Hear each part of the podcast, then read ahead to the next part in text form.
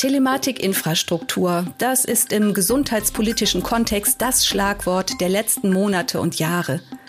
Grundsätzlich ist sie ausgerollt, die TI, und steht den Akteuren im Gesundheitswesen zur Verfügung. Zeit für ein Resümee und einen Ausblick. In dieser Episode des Medatix Podcasts geht es um Grundlagen und den aktuellen Status der TI und um die Telematikinfrastruktur 2.0. Herzlich willkommen zu einer weiteren Folge des Medatix Podcasts. Mein Name ist Christiane Ehrle, ich bin im Medatix Marketing und spreche heute mit Stefan Neubauer, der bei Medatix unter anderem für das Thema Telematik-Infrastruktur verantwortlich ist. Hallo Stefan. Hallo Chris, grüß dich. Ja, Stefan, vielen Hörerinnen und Hörern des Medatix Podcasts bist du ja bereits bekannt aus mehreren Folgen Hashtag Gesetz meets Praxis rund um das Thema TI. Kannst du bitte für die, die dich noch nicht kennen, dich selbst und deine Aufgaben bei Medatix kurz vorstellen? Ja, gerne. Mein Name ist Stefan Neubauer, habe ich ja eingangs ähm, gerade schon gesagt oder wurde schon vorgestellt von Chris. Ähm, ich bin der Projektleiter für das Thema Telematikinfrastruktur bei der Medatix und bin seit 2017 mit dem Thema in der Medatix beschäftigt und führe die Produkte und die Rahmenbedingungen für unsere Kundinnen und Kunden eben in den Systemen ein. Ja, heute geht es um einen Zwischenbericht zu deinem Bereich, zum Bereich Telematikinfrastruktur. Das Etappenziel Einführung der TI 1.0 scheint erreicht und die TI 2.0 steht schon in den Startlöchern. Aber bevor wir den Ausblick wagen, wollen wir mal zurück zu den Basics kommen. Was ist eigentlich die Telematikinfrastruktur und wozu dient sie? Ja, sehr gerne. Die Telematikinfrastruktur grundsätzlich, oder fangen fang wir bei den wirklich bei den Basics an oder ganz am Anfang. Der Gesetzgeber hat ähm, zur Umsetzung der Telematikinfrastruktur des äh, Bundesministerium für Gesundheit und die Spitzenorganisationen des deutschen Gesundheitswesens betraut. Hieraus entstanden ist die Gematik, welche seit Mai 2019 mehrheitlich vom Bundesministerium für Gesundheit geführt wird, mit 51 Prozent. Das hat man ganz bewusst gemacht, um eben die Verzögerungen, die man in den äh, davorliegenden Jahren eben bei der Einführung der Telematikinfrastruktur hatte, eben zu beschleunigen, um eine zügigere Einführung ähm, ähm, heran oder um eine zügige Einführung heranzuführen und eben die weiteren Anwendungen der Telematikinfrastruktur eben ja, in das Gesundheitssystem eben ähm, einzubringen. Das sind so die grundsätzlichen Rahmenbedingungen, aber für was steht jetzt eigentlich die Telematikinfrastruktur, wenn wir uns das mal aus der ja, aus der inhaltlichen Sicht anschaut. Grundsätzlich soll die Telematikinfrastruktur eine einheitliche, eine sektorenübergreifende Plattform für die elektronische Kommunikation im Gesundheitswesen darstellen. Eine Anwendung dafür wäre zum Beispiel der Kommunikationsdienst KIM, also Kommunikation im Medizinwesen, der es eben ermöglicht, die elektronische Kommunikation sektorenübergreifend durchzuführen. Daneben soll auch ein schneller, medienbruchfreier, sicherer Austausch von medizinischen Informationen zur indikationsgerechten Therapie von Patientinnen und Patienten herbeigeführt werden und natürlich daraus resultierend auch eine Unterstützung der Therapiesicherheit, etwa durch das Notfalldatenmanagement und den elektronischen Medikationsplan. Beides Anwendungen, die ja auch schon in die, ja, die Telematikinfrastruktur, in die Umsetzung eben ähm, ja, eingeführt wurden. Daneben gibt es noch natürlich Seiteneffekte wie die gesteigerte Behandlungseffizienz, etwa, etwa durch die Vermeidung von Doppeluntersuchungen, indem eben diese Untersuchungen auch in der zentralen Patientenakte, in der EPA, bereitgestellt werden können. Dann ist die, die Kommunikation, hat man ja schon angesprochen, dass über den, über den Behandlungsraum hinaus natürlich weitere Akteure des Gesundheitswesens auch über äh, sichere Kommunikationsmittel angeschlossen werden sollen und natürlich der Datenschutz und die Datensicherheit ähm, durch einheitliche Rahmenbedingungen in Bezug auf den Umgang mit den, diesen medizinischen Informationen und den Patientendaten, das heißt die Überwachung und die Prüfung durch die öffentlichen Stellen. Abschließend natürlich auch das Thema eben Sicherheit grundsätzlich beim digitalen Datenaustausch, eben inklusive rechtsverbindlicher elektronischer Unterschriften über zum Beispiel den Heilberufeausweis. Ja, das sind jetzt einige Anwendungen und Inhalte der Telematikinfrastruktur. Was bedeutet denn TI in Hardware ausgedrückt? Welche Komponenten sind die Basis dafür, diese Struktur nutzen zu können? Als Basis äh, oder als ein Hardware ausgedrückt ähm, benötigt man die folgenden Komponenten. Wir haben einmal den Konnektor, dem sicherlich unsere Zuhörerinnen und Hörer bekannt ist, der die die Logik der Fachmodule ähm, in sich aufnimmt und eben hierüber auch die Kommunikation in die Telematikinfrastruktur ermöglicht. Daneben sind die Kartenterminals zur Aufnahme der Heilberufeausweise oder der Praxisausweise, beziehungsweise natürlich auch zum Einlesen der Patienteninformationen über die EGK notwendige Hardware eine notwendige Hardwarekomponente. Zudem gibt es die grundsätzliche Anbindung an die Telematikinfrastruktur. Also das ist weniger Hardware, gehört aber natürlich dazu. Das ist der sogenannte VPN-Zugangsdienst, der eben mit dem Connector dafür sorgt, dass, wie gesagt, die gesicherte Verbindung in die Telematikinfrastruktur aufgebaut werden kann. Das sind so die, ja, die grundsätzlichen ähm, Komponenten, nenne ich es jetzt mal, Hardware plus natürlich die Stück VPN-Software, was eben notwendig ist, um in die Telematikinfrastruktur ähm, oder an der Telematikinfrastruktur teilzunehmen. Okay, jetzt haben wir die Komponenten, wir haben das Netzwerk an sich. Ähm, welche Bereiche und Sektoren sind denn nun aktuell an dieses sichere Kommunikationsnetz schon angeschlossen? Zum heutigen Zeitpunkt sind natürlich der ambulante Bereich, also hauptsächlich die niedergelassenen Ärztinnen und Ärzte, die Praxen an die Telematikinfrastruktur angeschlossen. Daneben auch die, der stationäre Bereich, die Krankenhäuser, mit den darin angeschlossenen äh, medizinischen Versorgungszentren zum Beispiel, aber natürlich auch die Apotheken, die jetzt einen, wichtigen Part auch in der Einführung zum Beispiel des E-Rezepts übernehmen. Daneben ähm, beginnt man gerade weitere Gesundheitsberufe an die Telematikinfrastruktur anzuschließen. Das wären Hebammen, Physiotherapeuten und Pflegefachkräfte, die sich jetzt ab Ende des ersten Quartals ähm, des Jahres 22 eben ähm, auch mit ähm, entsprechenden Heilberufeausweisen ausstatten können. Es wird von einem zentralen Gesundheitsberuferegister ausgegeben, während hingegen die Heilberufeausweise für die approbierten Gesundheitsberufe eben durch die Heilberufekammern auf Landesebene, also zum Beispiel durch die Landesärztekammern, ausgegeben werden. Daneben wird es noch weitere Akteure geben, nämlich zum Beispiel die Gesundheitsämter, die über wiederum über eine eigene Karte, über so eine genannte SMCB-Org-Karte dann eben auch Bestandteil der Telematikinfrastruktur werden können. Und all das ähm, wird jetzt im Jahre des, äh, diesem Jahr, im Jahr 2022 eben eingeführt und umgesetzt. Mhm. Schauen wir mal auf die niedergelassenen Ärztinnen und Ärzte. Sind denn alle Praxen in Deutschland an die TI angeschlossen? Nein. Also obwohl die Telematikinfrastruktur ja seit der Einführung 2018, seit dem Beginn ungefähr 2018, ja doch schon einige Jahre, ich äh, nenne es jetzt mal so auf dem Buckel hat, ähm, gibt es nach wie vor niedergelassene Ärztinnen und Ärzte, die sich aufgrund ja, unterschiedlichster Bedenken gegen den Anschluss an die Telematikinfrastruktur entschieden haben. Man kann davon ausgehen, dass etwa 10 Prozent der niedergelassenen Ärzte und Ärzte derzeit nicht angeschlossen sind und es auch ähm, nach aktuellem Stand voraussichtlich nicht werden. Du sagst, das sind unterschiedliche Bedenken. Was sind denn die Hinderungsgründe von Praxen für einen TI-Anschluss?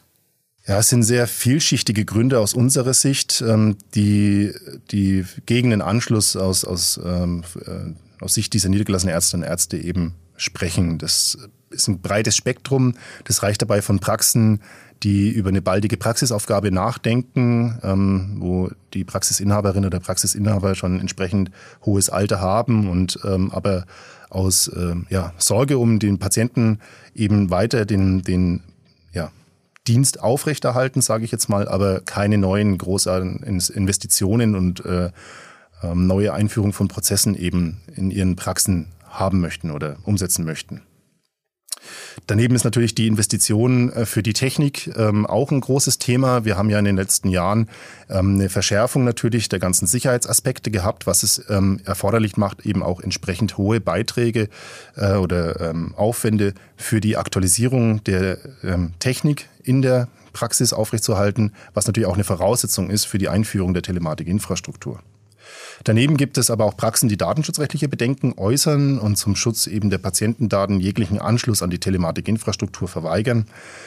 Also das Spektrum, wie gesagt, ist sehr, sehr breit. Ähm, ich will damit eigentlich sagen, es gibt nicht diesen einen speziellen Grund, wegen dem sich Praxen gegen einen Anschluss entscheiden, sondern es ist meistens eine Mischung aus mehreren Faktoren. Am Ende obliegt es jeder Praxis aber, sich selbst zu entscheiden, wann und in welchem Umfang sie sich an die TI anschließen. Neben diesen beiden genannten ähm, Punkten jetzt gibt es aber noch weitere Themen. So ist zum einen natürlich die TI unverändert störanfällig. Ähm, die, unsere Zuhörerinnen und Zuhörer haben sicherlich noch das Thema mit den ausgelaufenen Zertifikaten ähm, äh, aus dem letzten Jahr im Kopf, in dem es eben darum ging, dass die Zertifikate manuell haben aktualisiert werden müssen. Aber natürlich ähm, die Störanfälligkeit wird durch die komplexen Strukturen und auch durch die unklaren Verantwortlichkeiten ähm, ja, sehr schwierig in der Hand oder ist sehr schwierig in der Handhabung. Das heißt, die Folgen sind stark erhöhter Supportaufwand und negative Stimmung eben in den Praxen vor Ort zum Thema Telematikinfrastruktur. Hieran muss gearbeitet werden und äh, die Gematik entwickelt mit der Telematikinfrastruktur 2.0 hier auch einen Lösungsansatz, der die Erkenntnisse aus, der, aus dem Betrieb, aus der Einführung der Telematikinfrastruktur 1.0 aufnimmt und neu aufsetzt. So sind die Verringerung der Komplexität und auch die Sicherung der Betriebsstabilität wesentliche Aspekte im Verständnis der Version 2.0, was eben von der Gematik gerade beplant wird und auch in Form einer Spezifikation jetzt veröffentlicht werden soll. Also es sind vielfältige Bedenken, die da eine Rolle spielen. Äh, was ist denn, wenn sich Praxen gegen den TI-Anschluss entscheiden? Welche Folgen hat das für die Praxen? Auf der einen Seite gibt es Sanktionen, die im Gesetz eben auch festgeschrieben wurden. So ist die verpflichtende Umsetzung des versicherten Stammdatenmanagements. Das ist ähm, die erste Anwendung gewesen im Rahmen der Telematikinfrastruktur. Ähm, die wird mit ein, bei der Nichtumsetzung mit 2,5 Prozent sanktioniert des Quartalshonorars setzt die Praxis VSDM um, aber hat zum Beispiel die technischen Voraussetzungen für die EPA-Anbindung nicht umgesetzt, wird dies mit einem Prozent des Quartalshonorars sanktioniert. Also somit setzt der Gesetzgeber hauptsächlich eben auf die monetären, sprich sanktionsbehafteten Druck, um eben den Anschluss an die TI voranzutreiben. Mhm. Wenn man das hört, was sind denn gute Gründe, um sich jetzt doch noch für den Anschluss an die TI zu entscheiden? Ja, es gibt auch natürlich ähm, positive Aspekte aus unserer Sicht und auch gute Lösungen, wie zum Beispiel das Impfzertifikat oder auch die Videosprechstunde, die im Rahmen der ja immer noch vorherrschenden Pandemie gezeigt haben, dass digitale Prozesse die Ärztinnen und die Ärzte in ihrem Behandlungskontext gut und sinnvoll unterstützen können. Mit der TI-Anwendung TIM, der sogenannte TI Messenger, wird es auch eine Lösung geben, um mit Patientinnen und Patienten ortsunabhängig und mobil Informationen auszutauschen, ohne gleich zum Beispiel eine Videosprechstunde durchführen zu müssen. Auch mit dem E-Rezept ähm, ist es zukünftig einfacher möglich, zum Beispiel eine Folgeverordnung auszustellen und einem Patienten zu übermitteln.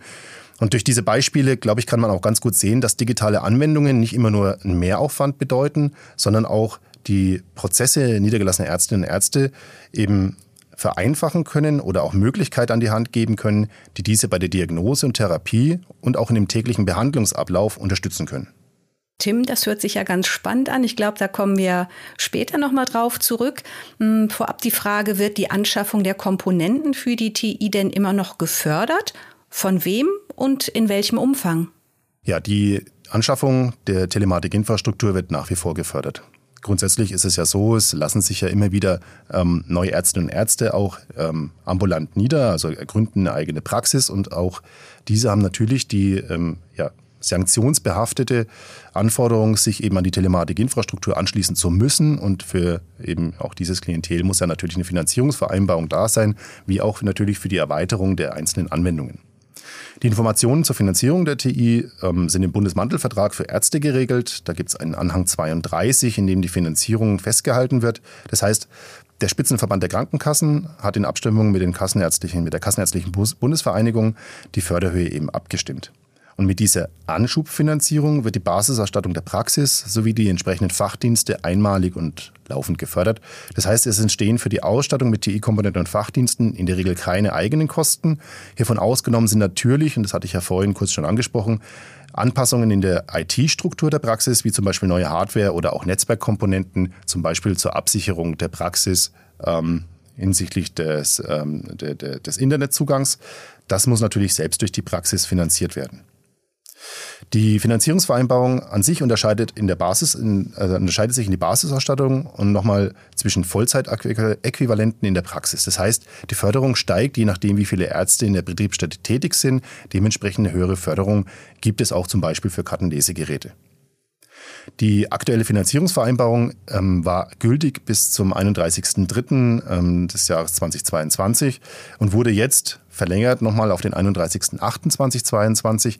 Das hat verschiedene Hintergründe, ähm, unter anderem natürlich auch, wir haben ja die Thematik mit der Telematikinfrastruktur 2.0 ähm, wo man auch heute schon überlegen muss, wie fördert man das, aber natürlich auch weitere Aspekte wie den TI-Messenger. Das sind neue Anwendungen, die eben auch in der Finanzierungsvereinbarung ähm, einfließen müssen. Und sicherlich auch der Austausch der Konnektoren, ähm, was ja auch mit Beginn diesen Jahres loslaufen wird, ähm, ist ein Aspekt, der in die Finanzierungsvereinbarung einfließen muss. Und dort haben sich die ähm, beiden genannten ähm, ja, Organisationen noch nicht einigen können, weswegen man das Ganze jetzt erstmal auf den 31.08. diesen Jahres verlängert hat. Das heißt, es gibt immer noch gute Gründe, in die TI einzusteigen und es wird dann auch noch gefördert, ja? Genau. Ähm, aus meiner Sicht fehlt aber tatsächlich aktuell noch eine Anreizkomponente, gerade für die niedergelassenen Praxen, um die Einführung der neuen Anwendungen zu forcieren. Nämlich in der Regel bleiben die Aufwände bei den Praxen hängen, zum Beispiel die Investition in die Hardware, was ich vorhin genannt habe, oder auch Schulung des Praxispersonals und auch die Einführung der neuen Prozesse ist ja aufwendig und verursacht Kosten. Ähm, und das sind natürlich ähm, Dinge, die hoffentlich in der neuen Finanzierungsvereinbarung eben auch adressiert werden. Wenn wir jetzt an die Anwendung der Telematikinfrastruktur denken, welche sind denn bisher schon eingeführt worden? Ja, einige hatte ich ja genannt. Ähm, wir machen das mal in der chronologischen Reihenfolge, beginnend mit dem versicherten Stammdatenmanagement, das heißt dem Abgleich der versicherten Daten ähm, beim ersten Arzt-Patienten-Kontakt im Quartal. Das heißt, äh, diese Anwendung ist 2019 verpflichtend eingeführt worden. Die nächsten Anwendungen waren dann das Notfalldatenmanagement und der elektronische Medikationsplan, die eben im Jahr 2020, 2021 dann ähm, in Kraft getreten sind bzw. ausgeliefert worden sind. Als dritte Anwendung haben wir auch, hatte ich ja schon genannt, KIM, Kommunikation im Medizinwesen, was die Grundlage bildet für den Versand der elektronischen Arbeitsunfähigkeitsbescheinigungen und des äh, oder der E-Arztbriefe. Auch diese Anwendung KIM gibt es jetzt schon seit 2021 etwa. Dann haben wir die elektronische Patientenakte. Das ist ja lange Zeit so als die Königsanwendung der Telematikinfrastruktur ähm, beschrieben worden. Die ist verpflichtend eingeführt seit dem 1.7.21 also auch schon jetzt bald ein Jahr. Und die jetzt letzt, zuletzt eingeführten Anwendungen dann die elektronische Arbeitsunfähigkeitsbescheinigung im Oktober letzten Jahres, ähm, wo es hierbei aber gerade eine Übergangsvereinbarung noch gibt bis zum 30.06.22. Das heißt, ähm, wenn die, der Praxissoftwarehersteller die Funktionalität, also dieses, äh, die Ablösung des Muster 1 eben nicht in seine Praxissoftware ähm, noch nicht integriert hat, dann darf weiterhin noch die, äh, das äh, ganz normale alte Muster 1 weiterverwendet werden. Ähm, ansonsten ist das neue Style Sheet zu verwenden. Und die Stufe 2, das heißt die Übermittlung der Arbeitsunfähigkeitsbescheinigung an Arbeitgeber ist auf den 01.01.23 jetzt verschoben worden. Also da sind wir gerade in der Einführungsphase, nenne ich es jetzt mal, um eben die elektronische Arbeitsunfähigkeitsbescheinigung ähm, ja, in den ambulanten Bereich zu bekommen. Abschließend die jetzt zuletzt eingeführte Anwendung des E-Rezept läuft seit, als Pilotphase seit dem 01.01.2022. Diese Pilotphase wurde jetzt erstmal unbefristet verschoben. Man hat ähm, vom Gematik-Beirat ähm, am Ende Januar Qualitätskriterien ähm, festgelegt. Unter anderem, dass eben 30.000 ähm, abgerechnete E-Rezepte als ein Qualitätskriterium stehen müssen, um eben erfolgreich dann auch von der Pilotphase in die tatsächliche praktische Umsetzungsphase zu gehen. Von dem, ähm, ja, von diesen Qualitätskriterien sind wir noch ein Stück weit weg. Ähm, Stand jetzt im März sind wir circa bei 9000 versendeten E-Rezepten. Also es wird noch ein bisschen dauern, aber ich denke, es ist gut, diesen Zeitraum jetzt auch zu nutzen, sich mit diesen neuen Anwendungen auch auseinanderzusetzen und eben die eigenen Prozesse in der Praxis dahingegen eben anzupassen. Beim VSDM hast du es eben schon gesagt. Ist das die einzige verpflichtende Anwendung? Also grundsätzlich ähm, sind, ist VSDM, also der versicherten Stammdatenabgleich oder das versicherten Stammdatenmanagement, wie es ausgesprochen heißt, und die elektronische Patientenakte ähm, die beiden ja, konkret sanktionierten TI-Anwendungen. Verpflichtend oder notwendig sind aber alle Anwendungen und sei es wie im Fall des E-Arztbriefs der Kommunikationsweg via KIM. Man soll an dieser Stelle besser zwischen gesetzlich verpflichtenden und sanktionsbehafteten Anwendungen unterscheiden. Neben den finanziellen Aspekten sehe ich in solchen Fällen aber auch Schwierigkeiten und erhöhte Aufwände für Patientinnen und Patienten, wenn zum Beispiel der Hausarzt ähm, nicht an die TI angeschlossen ist und die ERU nur ausdrucken kann oder kein E-Rezept erstellt wird. Das heißt, ähm, mittelfristig kann ich mir persönlich vorstellen, dass es Patientinnen und Patienten geben wird, äh, für die es auch ein Kriterium sein wird, ob der behandelnde Arzt oder die behandelnde Ärztin zum Beispiel über die Möglichkeiten der Übermittlung und Kommunikation im Rahmen der Telematikinfrastruktur verfügt und zum Beispiel auch auf die elektronische Patientenakte ähm, ja, zugreifen kann. Das heißt, von rein verpflichtenden Anwendungen zu sprechen, halte ich tatsächlich etwas zu kurz gesprungen, weil natürlich die fortschreitende Digitalisierung einfach dafür sorgen wird, dass der Patient viel mehr in den Mittelpunkt rückt und es mittelfristig aus meiner Sicht gar nicht anders möglich sein wird für eine Arztpraxis eben auch diese Digitalisierung und äh, Innovation eben mitzugehen. Spannend, ganz aktuell spannend wird es werden, wie diese ja, diese neuen Anwendungen, diese weiteren Anwendungen, auch der Umbau der Telematikinfrastruktur und auch die Steigerung der Akzeptanz bei den Praxen eben durch ähm, jetzt die neue Leiterin der Abteilung Digitalisierung und Innovation im BMG, die Frau Dr. Ozegowski, übernimmt dieses Ressort ja, wie dort eben diese weitere Umsetzung ausgestaltet wird. Wie ist denn deine Sicht auf die Einführungsphasen der TI 1.0? Wie konnten die neuen Anwendungen tatsächlich in den Praxisbetrieb übernommen werden? Ja, es zeigt sich ein sehr gemischtes Bild in der Einführung. Also wir haben die als neue Anwendungen, wenn man jetzt mal das Thema EAU nimmt, wir haben hier eine Übergangsfrist der EAU, die jetzt erstmal zum 1.7. diesen Jahres endet. Ähm, Gründe dafür sind zum Beispiel die Testphasenverlängerung und auch die Übergangsfrist. Ähm, das heißt, dass es tatsächlich einfach länger dauert, bis diese neuen Anwendungen und auch die dahinterliegenden Prozesse in den Praxisbetrieb übernommen werden können. Problematisch aus meiner Sicht ist halt, dass der hohe Druck, der durch eben die vielen Gesetze, die Anforderungen, die verpflichtenden Umsetzungen in kurzer Zeit entstanden ist, nicht gerade dazu beiträgt, ähm, Akzeptanz unter den Ärztinnen und Ärzten zu schaffen. Daneben, das darf man aber auch nicht ähm, ja, übersehen oder auch übergehen, ist nämlich die geringe Ausstattung von Versicherten mit zum Beispiel neuen NFC-fähigen EGKs, also Gesundheitskarten, die auch eine PIN-Funktion haben. Ne?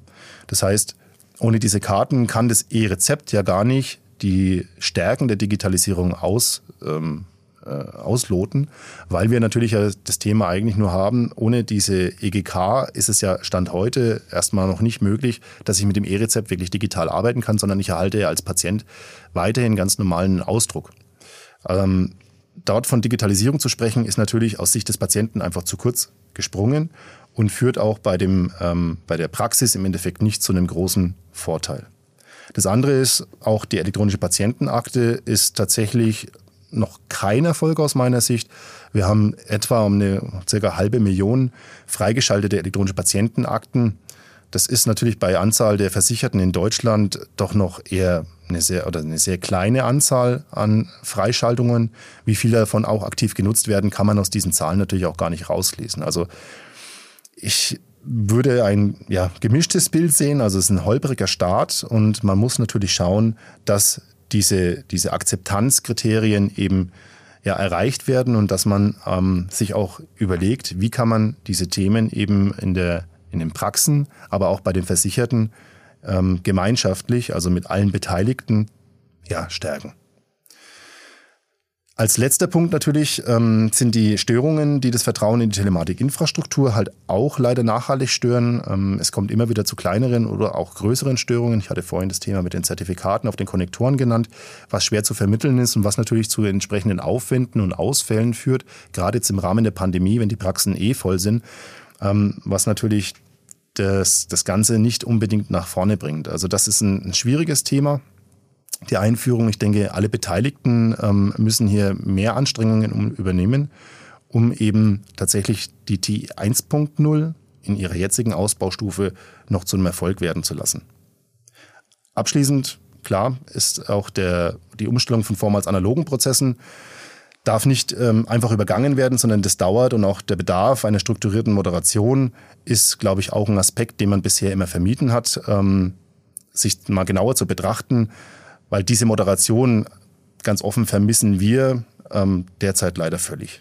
Gerade von Seiten eben auch der Gematik, die ähm, da aus unserer Sicht viel mehr in die Verantwortung gehen muss.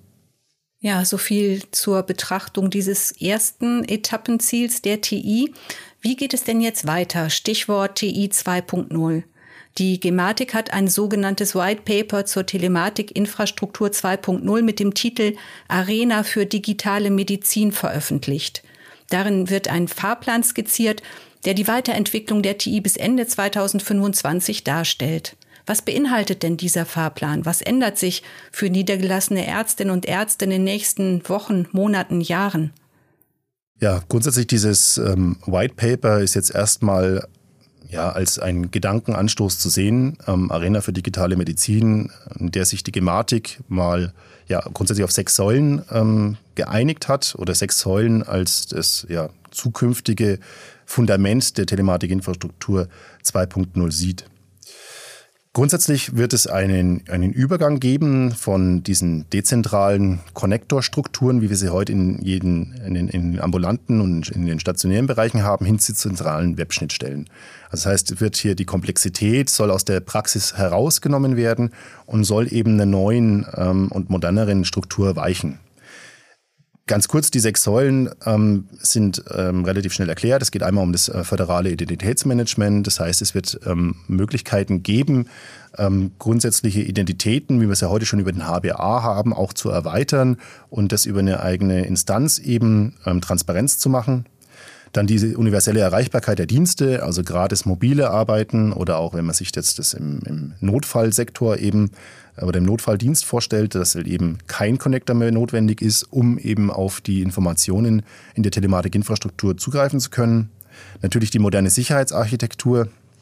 Auch hier gibt es ähm, andere Ansätze, modernere Ansätze, wie man eben ähm, diese Berechtigungskriterien abbilden kann. Dann die Verteilung der entsprechenden Dienste, die Aufteilung der entsprechenden Dienste und die Interoperabilität und die Strukturierung von Daten. Und abschließend noch die, das automatisierte Verarbeiten von einem Regelwerk ähm, in der Telematikinfrastruktur. Das heißt Sicherheit, Datenschutz, Interoperabilität und Verfügbarkeit über ein automatisiertes Regelweg, Regelwerk eben ähm, ja, bereitzustellen. Also im Grunde ist es tatsächlich eine, eine Evolution der Telematikinfrastruktur hin auf einen modernen, auf einen modernen Ausbau. Die dafür notwendigen Rahmenbedingungen werden aktuell von der Gematik vorbereitet und in den nächsten Jahren Einzug halten. Ähm, wir haben ja Stand heute noch die Konnektoren in den Praxen. Wir werden diese Konnektoren auch noch sicherlich ähm, ja, einige Jahre in den Praxen sehen. Wir werden diese jetzt auch beginnend ab diesem Jahr ähm, anfangen auch auszutauschen oder der Markt wird beginnen, die auszutauschen. Bei uns wird es noch ein bisschen dauern bei der Medatix. Aber grundsätzlich ähm, wird es ein, eine Übergangszeit geben, in der wir einen, einen Praxisbetrieb sehen mit Konnektoren und dann auch schon einen Praxisbetrieb ohne Konnektoren, in dem eben Praxen schon in die TI 2.0 migriert werden. Aber ich bin sicher, das wird tatsächlich noch so zwei bis drei Jahre dauern, bis diese Migration dann im Endeffekt losgeht. Aus diesem Grund auch werden ja die Konnektoren jetzt nochmal eben auch ausgetauscht. Das heißt, es wird eine schrittweise Ablösung der Telematikinfrastruktur 1.0-Umgebung stattfinden und diese eben in eine neue Telematikinfrastruktur 2.0-Umgebung überführt werden. Wie die einzelnen Schritte da aussehen, das wird spannend äh, zu sehen sein und wird sicherlich auch noch die ein oder andere ähm, ja, Diskussion zwischen der Gematik und auch zwischen der Industrie herbeiführen. Ja, was die Überführung in die neue TI halt angeht, da hat der Geschäftsführer der Gematik, Dr. Markus Leik-Dieken, im Interview mal geäußert, dass mit entsprechenden Regularien und Maßnahmen ein besonderes Augenmerk auf den Nutzen für die Patienten, die Wirtschaftlichkeit und auf eine Verbesserung der Versorgungsprozesse gelegt wird. Was meint er denn damit? Und welche der kommenden Anwendungen oder Strukturen werden den Arztpraxen voraussichtlich wirklich eine Verbesserung beziehungsweise einen Nutzen bringen? Ja, wir hatten ja schon ähm, einige Anwendungen heute benannt. Ähm, das eine ist natürlich wenn man, wenn man es jetzt praktisch machen möchte, das E-Rezept ähm, und im Hinblick zum Beispiel auf die Folgeverordnungen, was es sehr viel einfacher macht, auch für die Praxen, ähm, wo es eben auch hin zu einer ja, Verbesserung der Versorgungsprozesse ähm, stattfinden kann. Daneben auch die, Telema die EPA 2.0 und auch die damit einhergehenden medizinischen Informationsobjekte, äh, mit denen es eben möglich sein soll, medizinische Informationen interoperabel zwischen den unterschiedlichen Akteuren des Gesundheitswesens eben auszutauschen, also äh, Medienbruch frei zu übertragen. Das ist momentan eben Stand in der, in der, oder wird Stand heute noch umgesetzt, wird noch spezifiziert. Ähm, das sind aber dann Anwendungen, die tatsächlich eben auch eine Verbesserung in der Versorgung bringen können und die dafür notwendigen Updates eben bleiben aber halt leider noch bleiben noch ein Stück weit auf der Strecke, also müssen noch umgesetzt werden, müssen noch spezifiziert werden. Also das dauert schon noch ein bisschen. Ähm, aber man muss auch betrachten, dass natürlich die Anwendungen wie Kim oder auch wie Tim sich weiterentwickeln und eben auch dafür sorgen, dass momentan aktuelle Prozesse, die halt sehr schwer sind, also wir denken einfach nur mal an die Überweisung von einem Hausarzt zu einem Facharzt, an die schnelle ähm, interdisziplinären Austausch zwischen verschiedenen ja, Beteiligten in der Versorgung des Patienten, was momentan immer nur über Telefon oder vielleicht über E-Mail funktioniert, dass man das natürlich über neuere Medien wie eben auch so einem TI-Messenger umsetzen kann, um viel schneller auch miteinander sich auszutauschen. Der TI-Messenger als eine der ja, neuen Kommunikationsdienste, es ist ein, tatsächlich ein erster Dienst der Telematikinfrastruktur 2.0, soll es eben die Kommunikation zwischen den Leistungserbringern ermöglichen in der ersten Stufe, was ich ja gerade schon eingeführt gesagt habe, um eben, wie gesagt, einen schnellen Austausch zu ermöglichen. Aber man soll auch im nächsten Schritt dann eben mit dem Patienten interagieren können.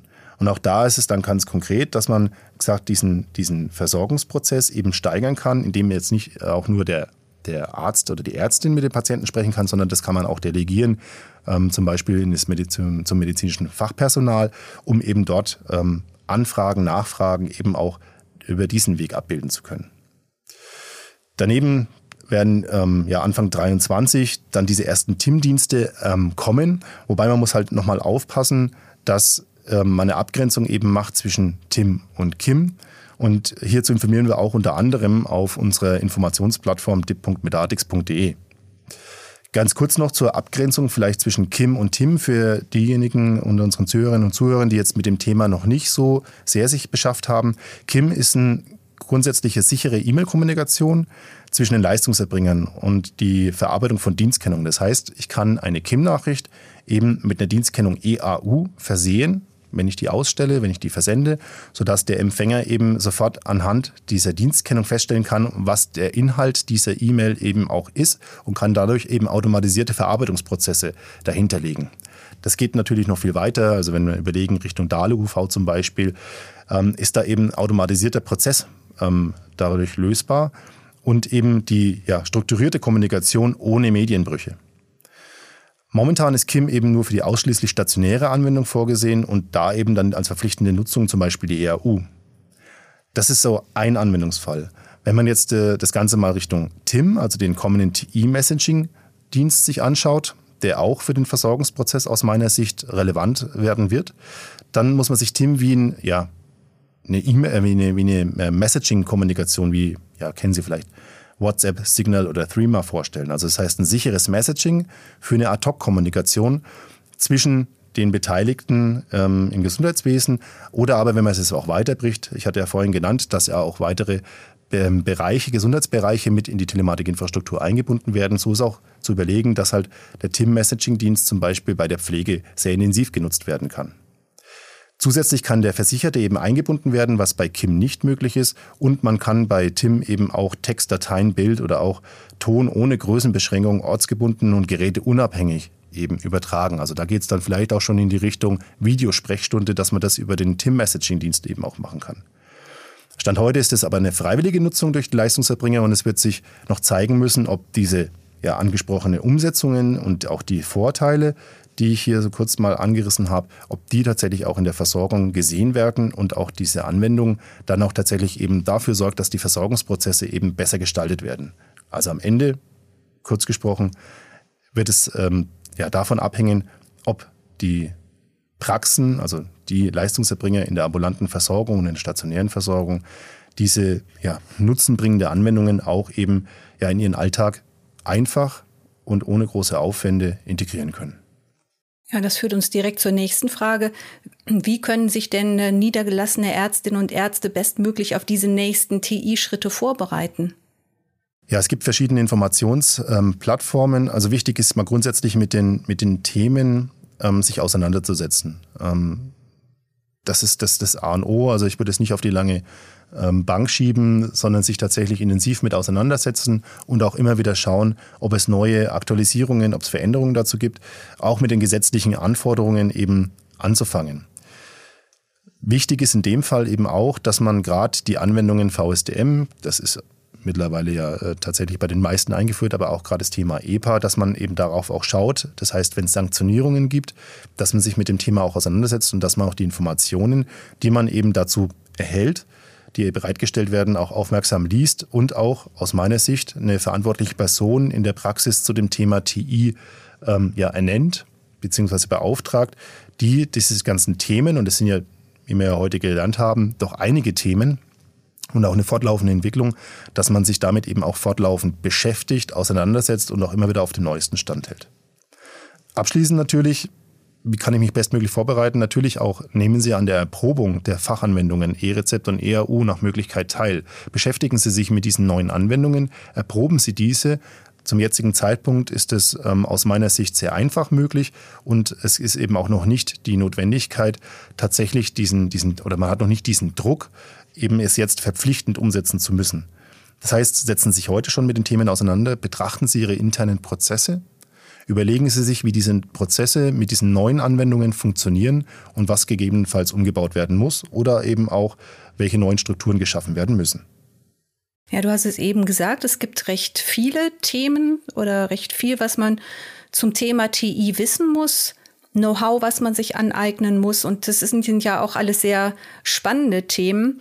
Ähm, wo gibt's denn Informationen dazu, wenn man sich grundsätzlich über die TI oder die Anwendung informieren möchte?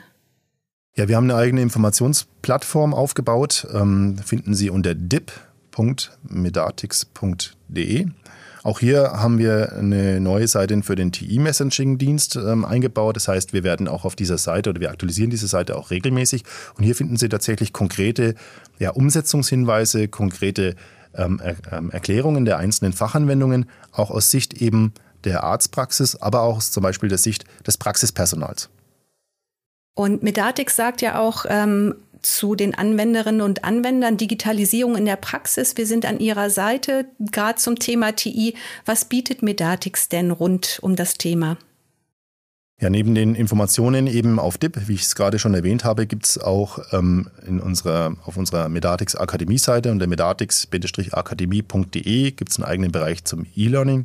Und hier stellen wir auch Tutorials für die Praxis-Softwarelösung der Medatix zur Verfügung, ähm, um eben sehr einfach und auch ohne dass ich tatsächlich das ähm, ja, Schritt für Schritt in der Anleitung nachvollziehen muss, auch mal visuell erstmal mir das anzugucken.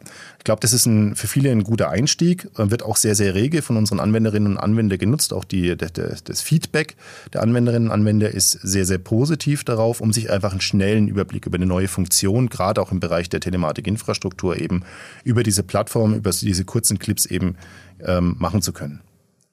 Daneben bieten wir auch digitale Anwendertreffen an. Meet Medatix nennen sich die. Wir führen mit regionalen Support durch unsere Servicepartner ähm, ja, Unterstützungen durch bei eben neuen Anwendungen. Also wenn Sie dort Unterstützung benötigen, wenn Sie Schulungen benötigen, dann gehen Sie gerne auf Ihre regionalen Medatix Support Ansprechpartner bzw. auf Ihre Servicepartner zu. Und natürlich, wir haben auch von unserem Tochterunternehmen Emotion eben auf die Praxissoftwarelösungen abgestimmte Angebote, um eben die Telematikinfrastruktur-Einführung und die dafür notwendigen ja, Anwendungen, Lizenzen, Updates eben auch aus einer Hand zu bekommen. Ja, das sind ja einige Angebote, um auch ähm, sich mehr mit dem Thema Telematikinfrastruktur beschäftigen zu können. Vielen Dank für diese Fülle an Informationen, Stefan. Sehr gerne. Ja, mehr zum Thema Telematik-Infrastruktur finden Sie, liebe Hörerinnen und Hörer, wie Stefan schon gesagt hat, in unserem Infoportal zur Digitalisierung in der Praxis auf dip.medatix.de. Und es gibt auch schon nächste Termine für die digitalen Anwendertreffen am 4. und am 18. Mai zum Thema EAU. Weitere Informationen finden Sie auf meet.medatix.de. Das war's für heute im Medatix Podcast. Wir freuen uns, wenn Sie unseren Podcast auf der Plattform Ihrer Wahl abonnieren und bei der nächsten Folge wieder dabei sind. Bis dahin, tschüss und auf Wiederhören. Ich wünsche Ihnen eine gute Zeit.